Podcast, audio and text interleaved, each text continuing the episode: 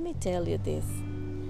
Someday, there was a gentleman who felt that he was so unhappy.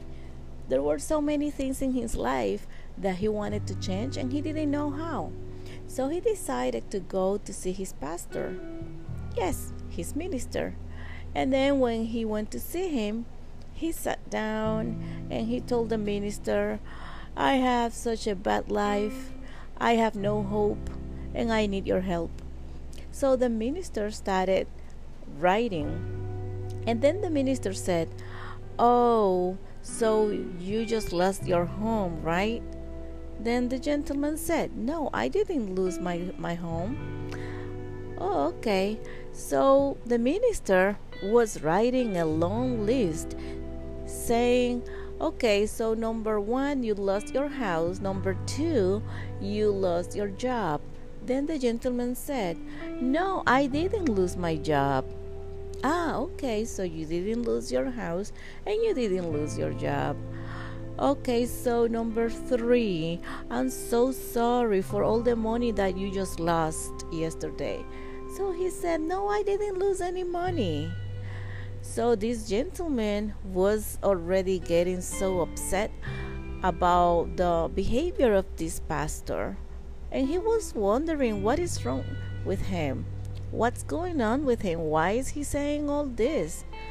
So the minister kept saying, Okay, so the next one on my list is your wife.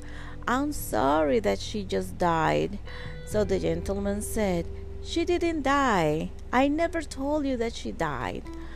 Oh, okay. So, next thing on my list is your kids. I'm so sorry that they had um, a car accident and they died. So he said, No, they don't even drive. So I really don't get it. I don't know why you're saying that. So then the minister said, You know what? You came here saying that you feel unhappy, that you don't have any hope, but you have a home, you have a house, you have a family, you have a wife, you didn't lose any money, and you have a job.